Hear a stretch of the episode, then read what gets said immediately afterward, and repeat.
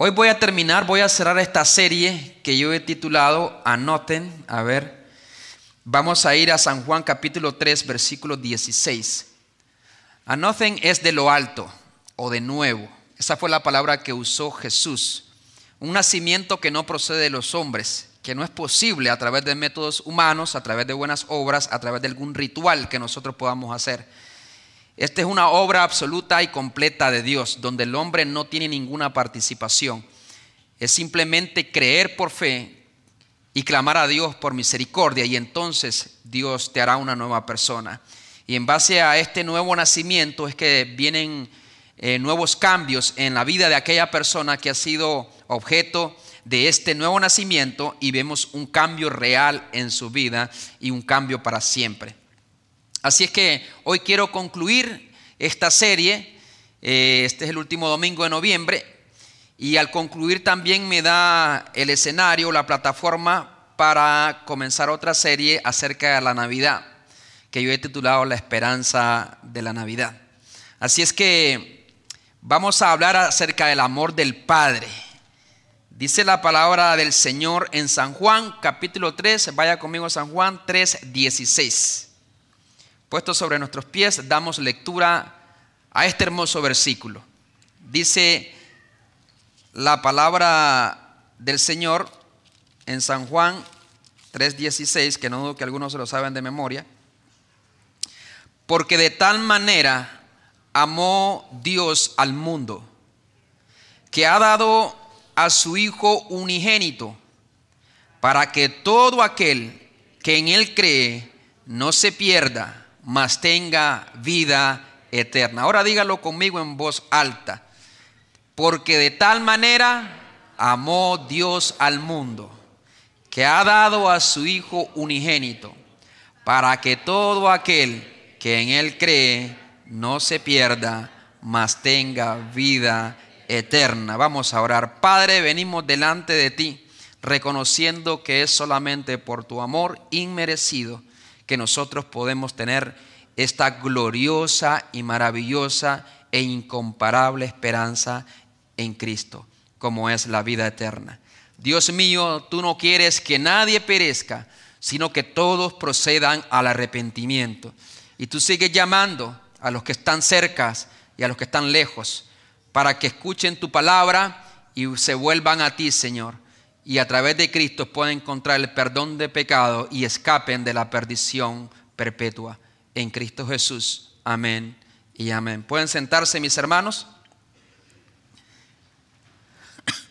Un padre que trabajaba como operario en las vías de un ferrocarril o de un tren y su función era subir y bajar un puente para que el tren pasara, de un puente colgante, para que el tren pasara.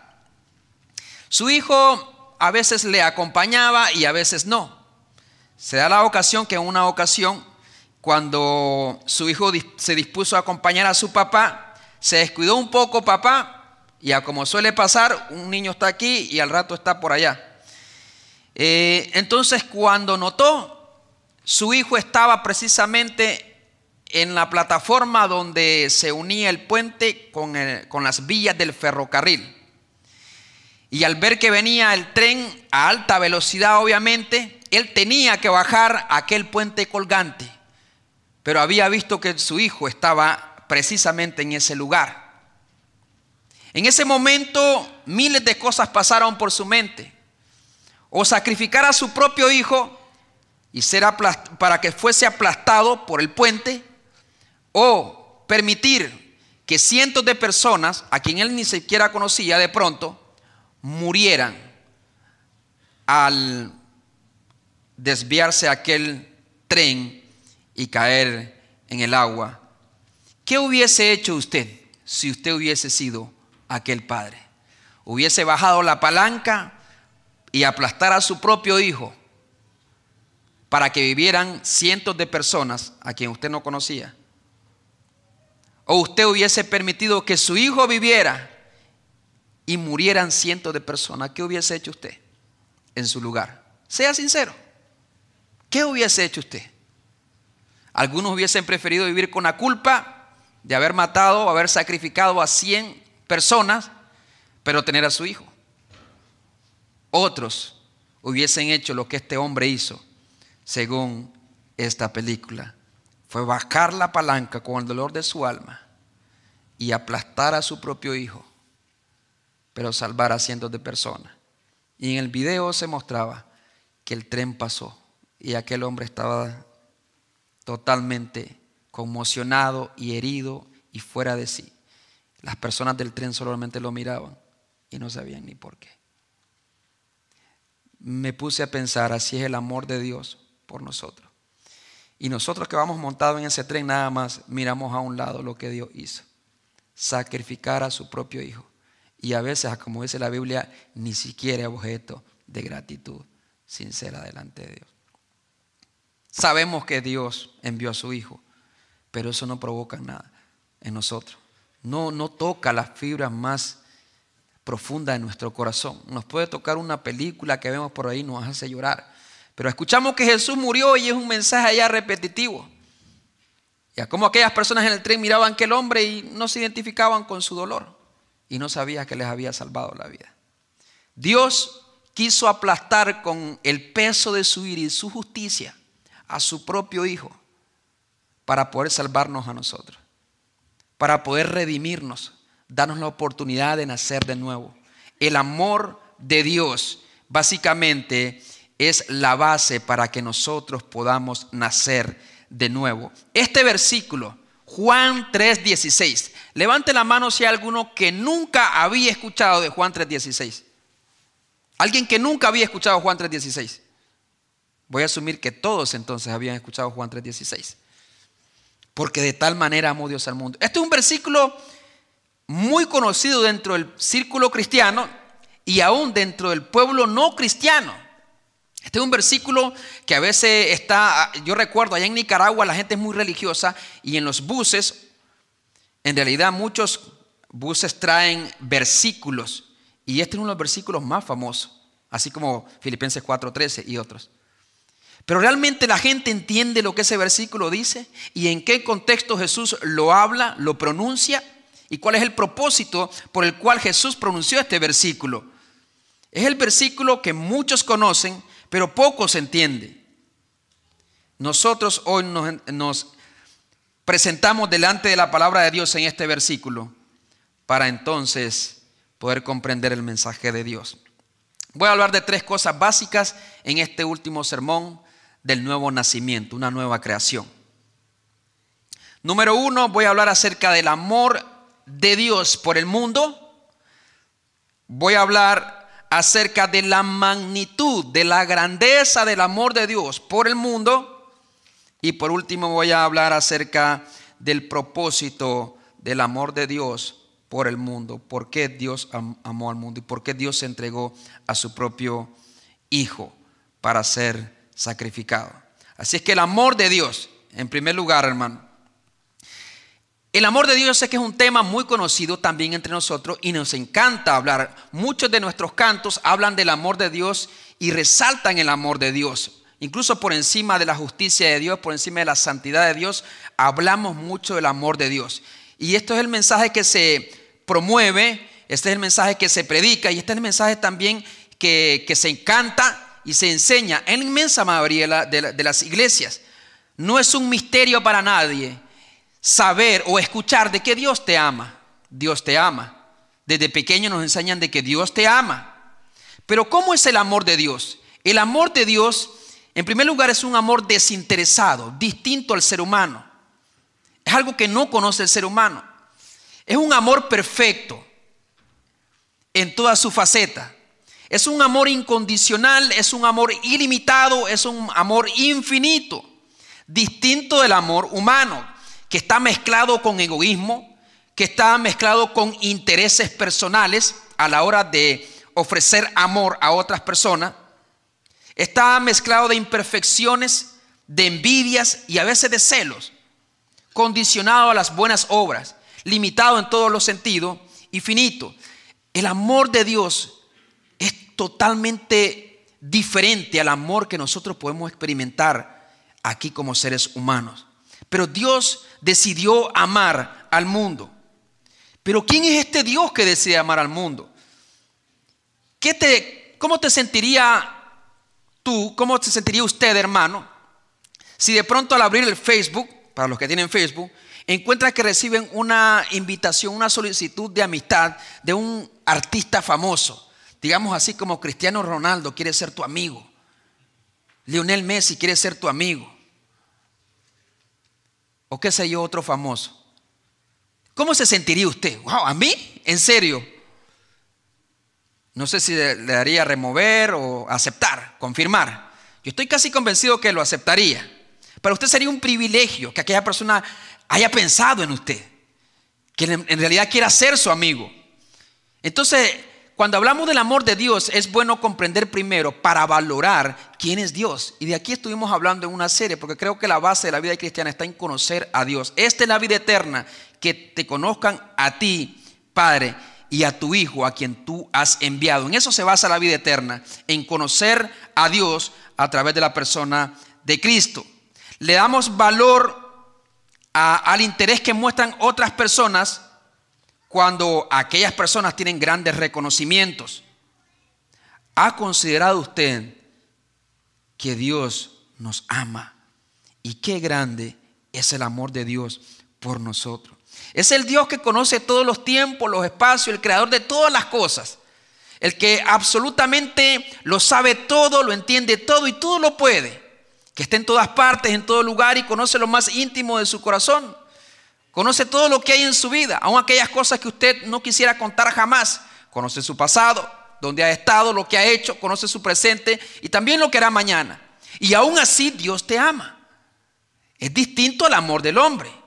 Ese Dios que se sienta sobre querubines, allá en su trono y que resplandece. Dice la Biblia que no podemos ver a Dios con nuestros propios ojos en su plena gloria porque moriríamos delante de Él. Nuestro cuerpo humano no, es, no ha sido diseñado, sobre todo en, en, la, en esta etapa caída en pecado, para poder contemplar la gloria de Dios.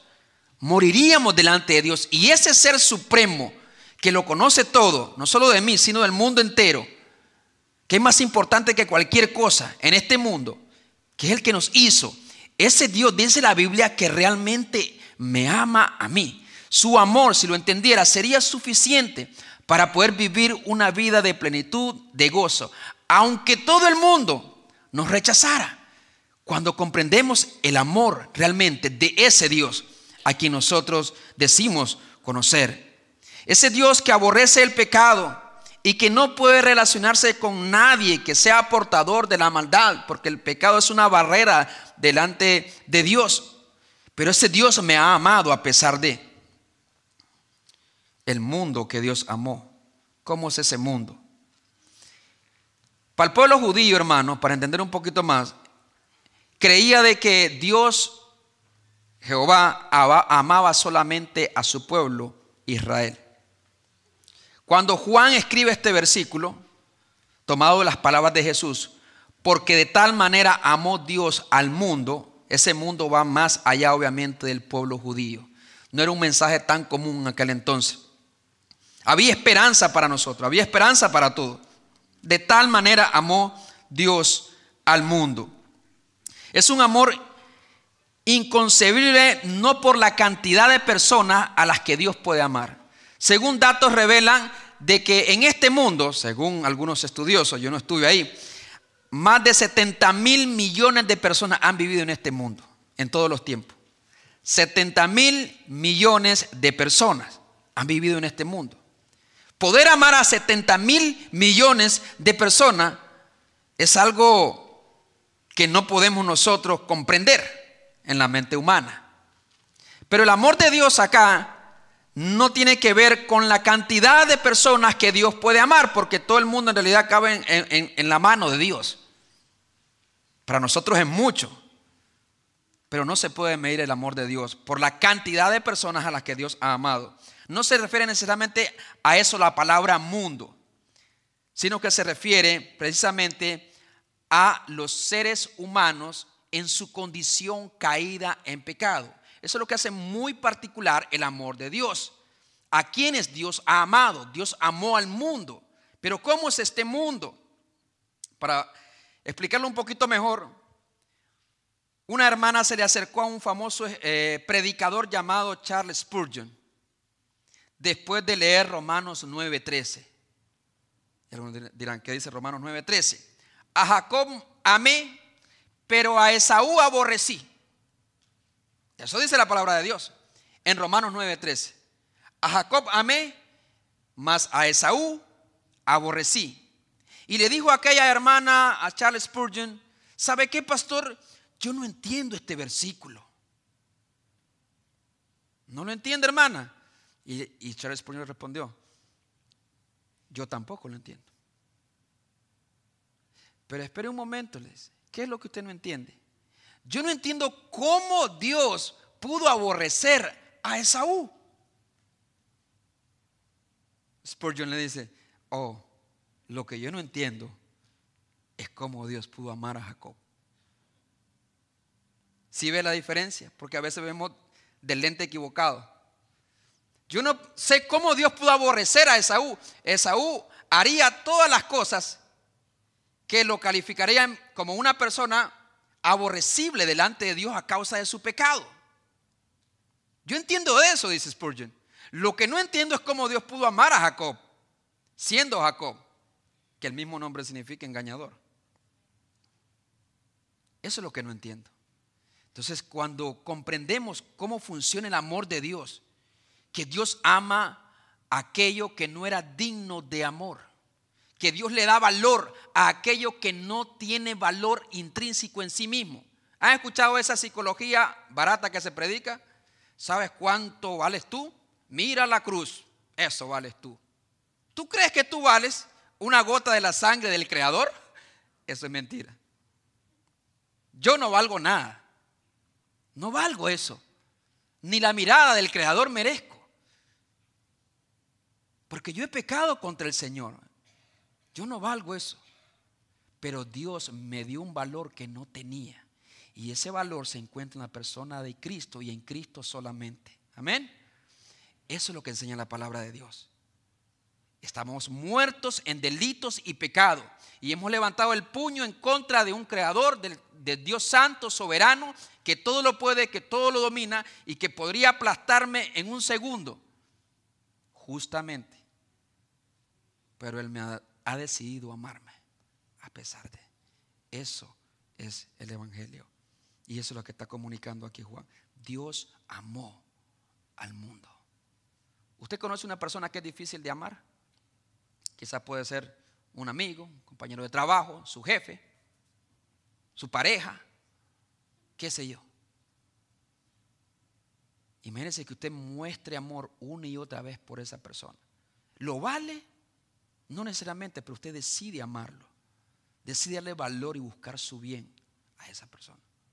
Ese es el amor de Dios. Porque de tal manera amó Dios a este mundo. Un mundo que es contrario a los valores y al sistema de Dios. Obviamente movido por la mano de un hombre caído en sus pecados. No me sorprende honestamente de que Dios pueda aborrecer a, Esaú. A mí honestamente me sorprende que Dios pueda amar a Jacob siendo Jacob. Eso es lo que me sorprende a mí. Y cuando nosotros no entendemos esa realidad, no le daremos valor al amor de Dios. No le, daremos, no, no mostraremos tanto interés por el amor de Dios. El amor de Dios no va a ser suficiente para nosotros. Porque no hemos comprendido el gran amor de Dios. No por la cantidad de personas a quien Dios puede amar, sino por la capacidad de amar a personas como nosotros, como usted y como yo. Y ahí lo dice en el versículo 14 y 15 de San Juan 3, 14 y 15 en el contexto, porque a veces nada más leemos Juan 3:16, pero no leemos el contexto. Mire lo que hay antes. Dice el versículo 14 y 15 de San Juan 3. Y como Moisés levantó la serpiente en el desierto, así es necesario que el Hijo del Hombre sea levantado para que todo aquel que en él cree no se pierda, mas tenga vida eterna. El ser humano, obviamente, fue amado por un Dios que no le motivó otra cosa para hacer lo que hizo más que su propio amor sobre una humanidad que estaba y sigue agonizando a causa de su pecado. A esa humanidad, Así como los israelitas agonizaban cada vez que eran mordidos por una serpiente, así también hay una humanidad que desangre y que agoniza y que no sabe ni cómo moverse en la realidad que les ha tocado vivir porque están lejos de toda la vida y de toda la luz. Y es lo que dicen más abajo también. Cómo está este mundo. No solamente agoniza en su propio pecado, no solamente está desangrado y herido emocional, relacionalmente, espiritualmente, sino que también en el contexto, mire el versículo 19. En el versículo 19 del capítulo 3, ahí mismo, estamos en el mismo capítulo 3 de San Juan. Veamos este mundo. Y esta es la condenación. Que la luz vino al mundo. Y los hombres amaron más las tinieblas que la luz porque sus obras eran malas. Si hay alguien que no se acerca a la luz, a Cristo, no crea que es porque, oh, es que en la iglesia hay muchos hipócritas. Es porque ama su propio pecado, esa persona. Por eso no se acerca al final, en su corazón. Porque como han dicho, al trabajo va, aunque hayan hipócritas. A la escuela va, aunque hayan hipócritas. Al hospital va, aunque hayan hipócritas. Entonces, ¿por qué la iglesia no va? Porque ama las tinieblas. ¿Y por qué las ama? Porque sus obras son malas y se deleita en esas obras. Y al venir a la luz, se siente juzgado, se siente descubierto. No solamente ama las tinieblas, que este sermón ya lo prediqué, dice el versículo 20, porque todo aquel que hace lo malo, que dice, aborrece la luz y no viene a la luz para que sus obras no sean reprendidas. Quiero mantenerlas aquí, en lo oculto. ¿Para qué voy a ir a la iglesia si allá hay personas como yo? Si allá hay personas peores que yo. Mejor me quedo gozando de mi propio pecado, de aquello que me trae placer. Entonces, esa es la humanidad que Dios amó. Esa es la humanidad que Dios decidió voluntariamente amar. Dios no, no nos ama por lo bueno que somos o que nosotros hayamos provocado amor, el amor de Dios. Nosotros no provocamos el amor de Dios. Dios sí puede provocar que nosotros le amemos a Él, pero nosotros no podemos en nuestra naturaleza amar a Dios ni hacer que Dios nos ame más. Dios nos ama porque decidió amarnos en la persona de Jesús la magnitud del amor de Dios. Entonces cuando hablamos del amor de Dios, Dios decidió amar a un mundo que lo rechaza, a un mundo que agoniza, a un mundo que ama las tinieblas y que no quiere venir a la luz, que no quiere venir a Él. A ese mundo amó Dios. Es decir, nosotros. ¿Qué tan grande es el amor de Dios? Dice la Biblia, el versículo 16. Porque de tal manera amó Dios al mundo que ha dado a su Hijo unigénito. Como aquel hombre que encontró una perla de gran precio y vendió todas las demás perlas valiosas que él tenía, porque sabía que aquella perla era mucho más valiosa. Así es Cristo, tan valioso en la vida de aquellos que han sabido encontrar, por la misericordia de Dios, su amor y su gracia. No midas el amor de Dios por las riquezas, por el bienestar, por la prosperidad, por la sanidad. Hay mucha gente que promueve todas estas cosas y las hace ver como las cosas más importantes, pero deja a un lado la gloria de Cristo el amor de Dios tiene una medida y es el sacrificio de Jesús en la cruz del Calvario. Si tú has dudado del amor de Dios porque no ha cumplido tus sueños, porque no te ha sanado, porque no ha obrado en cierta situación en tu vida, tú estás viendo el amor de Dios detrás de una cortina de humo. No lo estás viendo con claridad. Hay algo más valioso que Dios nos ha dado. Hay algo más importante que Dios nos ha dado. Y es la persona de su Hijo, de su propio Hijo, Jesús. Yo no sé, hermano, si alguna vez ha considerado donar algún bien por el beneficio de los demás. Yo voy a veces a renovar mi licencia y me hacen otra vez la pregunta, ¿quiere ser donador de órganos? Digo, no vaya a ser y me lo saquen antes de tiempo. No, así piensa mucha gente. De pronto todavía estoy vivo, pero el hijo de algún importante necesita un riñón o algo así. Pero de todas maneras le he puesto que sí, después de que mi esposa se asegure de que estoy bien, que ya no estoy aquí. digo, ¿para qué quiero este cuerpo? Si alguien más puede vivir. Pero nunca de pronto donaría mi corazón o un riñón por alguien que no conoce, por alguien que me ha hecho algún daño. Pero donaría la vida de mi hijo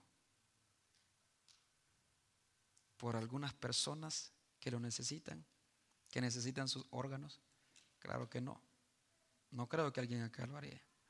Quizás usted pueda donar dinero, recursos, bienes, tiempo, pero nadie de pronto donaría o entregaría a su propio hijo para ser sacrificado. Nadie tiene mayor amor que este, dijo Jesús, que uno entregue su vida por sus amigos. En realidad, Dios ha entregado. Usted sabe que Dios pudo haber entregado ángeles, arcángeles, querubines. Tienen miles de millones, sin pecado. Nunca han tenido un mal pensamiento, han vivido en pureza y en santidad desde que fueron creados. Pero en su trono Dios decidió él mismo, porque solamente él podía pagar una deuda eterna, solamente un Dios eterno podría pagar la deuda del pecado. Él decidió vestirse de humanidad, nacer de la Virgen María y vivir una vida perfecta, para que esa vida perfecta se contara a nuestra cuenta y morir en la cruz para que su muerte también se contara a nuestra cuenta. Y entonces nosotros podamos tener la esperanza de la vida eterna. Eso es lo que Dios hizo, pero tuvo que entregar lo que más amaba. Y usted encuentra este cuadro perfecto en la experiencia de Abraham, cuando Dios le pide a su único hijo amado, a Isaac, quiero a tu hijo, a tu único, a quien tú amas, le dice Dios. Y aquellas noches, aquellos más o menos tres días eh, que duró el viaje hacia el monte Moriah, yo estoy seguro que Abraham quería arrepentirse sacrificar a su propio hijo. Eso Dios le había pedido. Pero básicamente Abraham sacrificó a su propio hijo. Dice las escrituras que preparó el altar de piedras, puso fuego debajo, amarró a Isaac y no solamente lo amarró, él lo tomó y lo acostó sobre el altar. ¿Usted se imagina a cuál de sus hijos usted sacrificaría si Dios le pidiera uno? ¿Al menor? ¿Al mayor porque ya vivió más? ¿Al más bonito? Lo pondría ahí. Imagínense ese cuadro. Imagínense que nada más tiene un hijo. No sé cuántos acá tienen nada más uno. Uno solo. Y que Dios te lo pida. Y eres el padre de la fe y tú has sido fiel con Dios. Y no entiendes a Dios. Te lo pide. Y llegas a, ese punto de acostarlo, de amarrarlo y acostarlo y tomar un cuchillo afilado, porque vas a degollar a tu propio hijo. Y dice la escritura que Abraham tomó el cuchillo. Ya se imaginarán el rostro de su propio hijo, Isaac, un adolescente para ese entonces. Y en su corazón extendió su mano, pero Dios le habló pero lo iba a hacer. Ahora nosotros sabemos la historia, Dios se lo impide, pero él no sabía. Él no sabía en ese momento. Él estuvo dispuesto a sacrificar a su propio hijo. Pero eso era nada más una figura de Cristo. El Padre sacrificando a su propio hijo. Y cuando dice la palabra de Dios ahí, Dios proveerá. Y Dios proveyó un sacrificio para sí mismo en esa ocasión. Así Dios ha provisto para nosotros, para el perdón de nuestros pecados. Hermano, la segunda persona de la Trinidad, su propio Hijo, con quien había tenido completa y perfecta unidad desde la eternidad, desde antes de hacer los cielos, las estrellas, el universo, el mundo, al ser humano, había estado en la perfecta unidad con su propio Hijo, amado. Y tener que entregarlo, ya como dicen otras traducciones, renunciar a Él. A quien amaba por encima de todas las cosas, todos los reinos del mundo, todo el oro, los diamantes aquí extraídos y aquellos que están ocultos, todas las estrellas, las galaxias, los planetas, el mundo entero, no podrían valer lo que vale Jesús. No podrían ser más importantes delante de Dios que lo que es su propio Hijo, su Hijo amado. Lo entrega para ser sacrificado. Pero ¿con qué propósito al final? Y dice el versículo 16 ahí mismo. Porque de tal manera amó Dios al mundo que ha dado su Hijo unigénito, para que todo aquel que en Él cree no se pierda, mas tenga vida eterna. Esperanza de vida eterna. Porque si Dios no ha provisto, no ha entregado a su propio Hijo para ser sacrificado, no, hay, no existiera la más mínima posibilidad de que usted y yo pudiésemos tener vida eterna. ¿Y qué es la vida eterna? No es nada más vivir por siempre, porque en realidad todos viviremos por siempre. Es calidad de vida que nosotros podemos disfrutar, disfrutar aquí y ahora en la persona de Cristo. Vida eterna no es algo que Dios te da. No es algo que Dios nada más te da fuera de Él, sino de lo cual Dios te hace partícipe.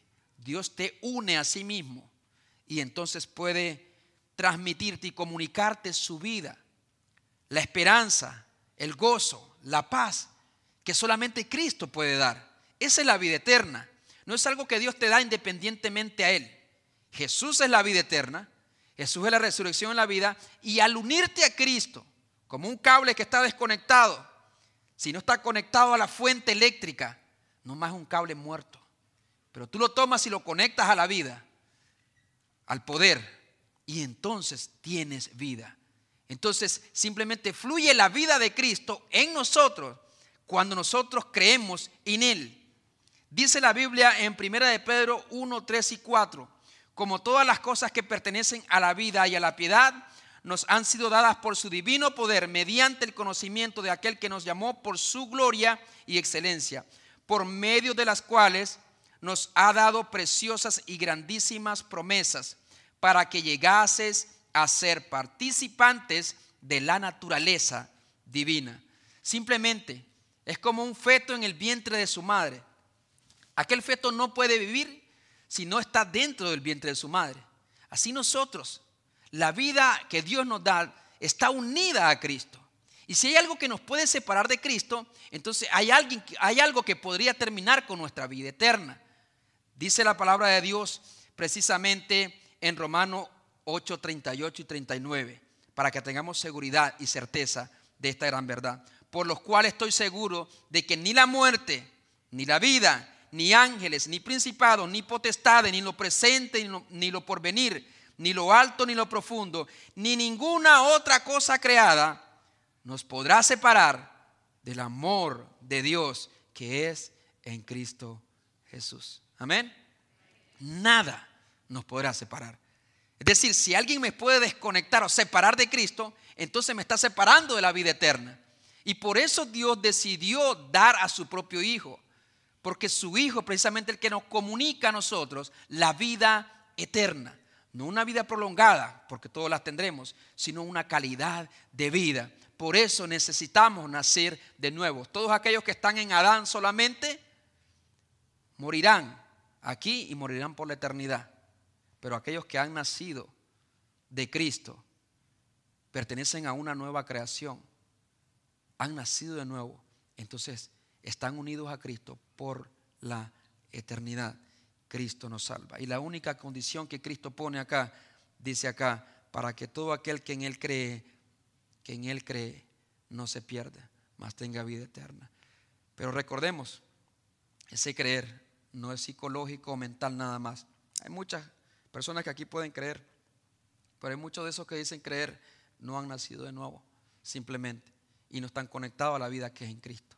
y por lo tanto no se ven los cambios que Cristo produce. No se ve la vida que Cristo produce en la vida de todos aquellos que están unidos a Él.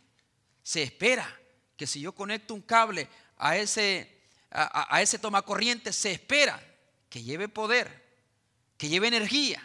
Si conecto una lámpara, que, que alumbre, porque está conectado. Si nosotros estamos conectados a Cristo, unidos a Cristo por la eternidad, dice la Biblia que nada nos podrá separar del amor de Dios en Cristo Jesús. Y por lo tanto debería de ser evidente de que Dios nos ha unido a Cristo y que tenemos vida eterna en Él. Pero nacemos de nuevo al final porque Dios nos ha amado y nos ha amado de una manera que nosotros no comprendemos y que nunca tampoco comprenderemos en la eternidad y de una manera que no merecíamos ninguno de nosotros. Por eso usted puede tener gozo y paz aún en la adversidad. Lo más importante que Dios le ha dado es a su Hijo Jesús. Y si Jesús es lo más importante en su vida, debería sentirse dichoso, contento y feliz cada día. Porque aunque no tenga muchas cosas en este mundo, tengo a Jesús. Y Jesús es lo único que va a necesitar aquí en esta vida y en eternidad, por siempre. Amén, hermano. Denle un fuerte aplauso a Jesús, nuestro Salvador.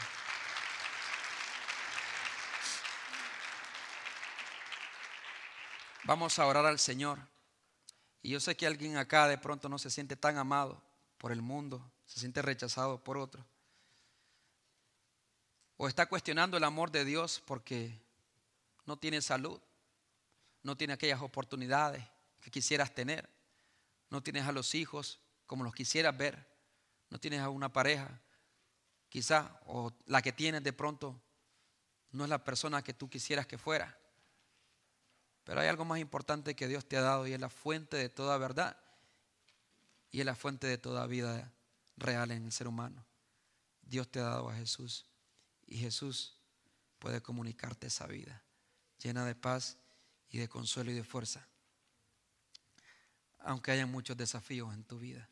Así que vamos a orar al Señor y a pedirle que nos ayude a valorar, a apreciar, a amar y a ser transformados por el amor de Dios en la persona de Jesucristo. Ahí donde está, puede inclinar su rostro y puede orar conmigo. Querido Dios y Padre que estás en los cielos, perdónanos Señor cuando el amor del hombre es más importante que el amor de Dios. Perdónanos Señor cuando la prosperidad material es más importante que el amor de Dios en Cristo Jesús. Ahora, oh Dios, venimos delante de ti y queremos reconocer que tú nos has amado, que tú me has amado, Señor, no por lo bueno que soy, no por los éxitos que he tenido, ni tampoco me dejas de amar por los fracasos que yo he vivido, por los errores que he cometido. Tu amor excede cualquier error, tu amor excede cualquier pecado, cualquier maldad que yo haya cometido. Y en Cristo Jesús tu amor por mí es un amor incondicional y un amor perfecto. Nunca me dejarás de amar, porque nunca dejarás de amar a tu Hijo Jesús. Gracias, porque en medio de un mundo de egoísmo, de envidia, de heridas, de dolor, podemos reconocer que tú nos has amado. Dígale al Señor, gracias, porque me amaste cuando no merecía ser amado. Porque me amaste cuando muchos me han rechazado. Cuando muchos solamente ven mis errores, mis defectos, mis faltas. Tú has decidido amarme a pesar de tu amor es suficiente para mí. Dígale al Señor, tu amor es lo único que necesito y tu gracia para poder vivir una vida en abundancia. Ayúdame a amar, Señor, como tú me has amado. Sí, a esas personas que son difíciles de amar, a esas personas que no merecen ser amados. Ayúdame a amarles, a buscar su bien, a valorarlos a pesar de, a cuidarlos a pesar de,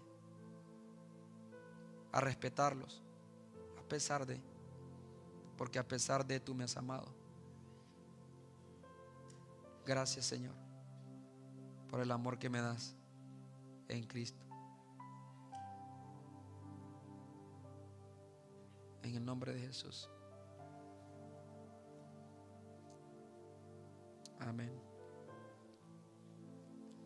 Y amén.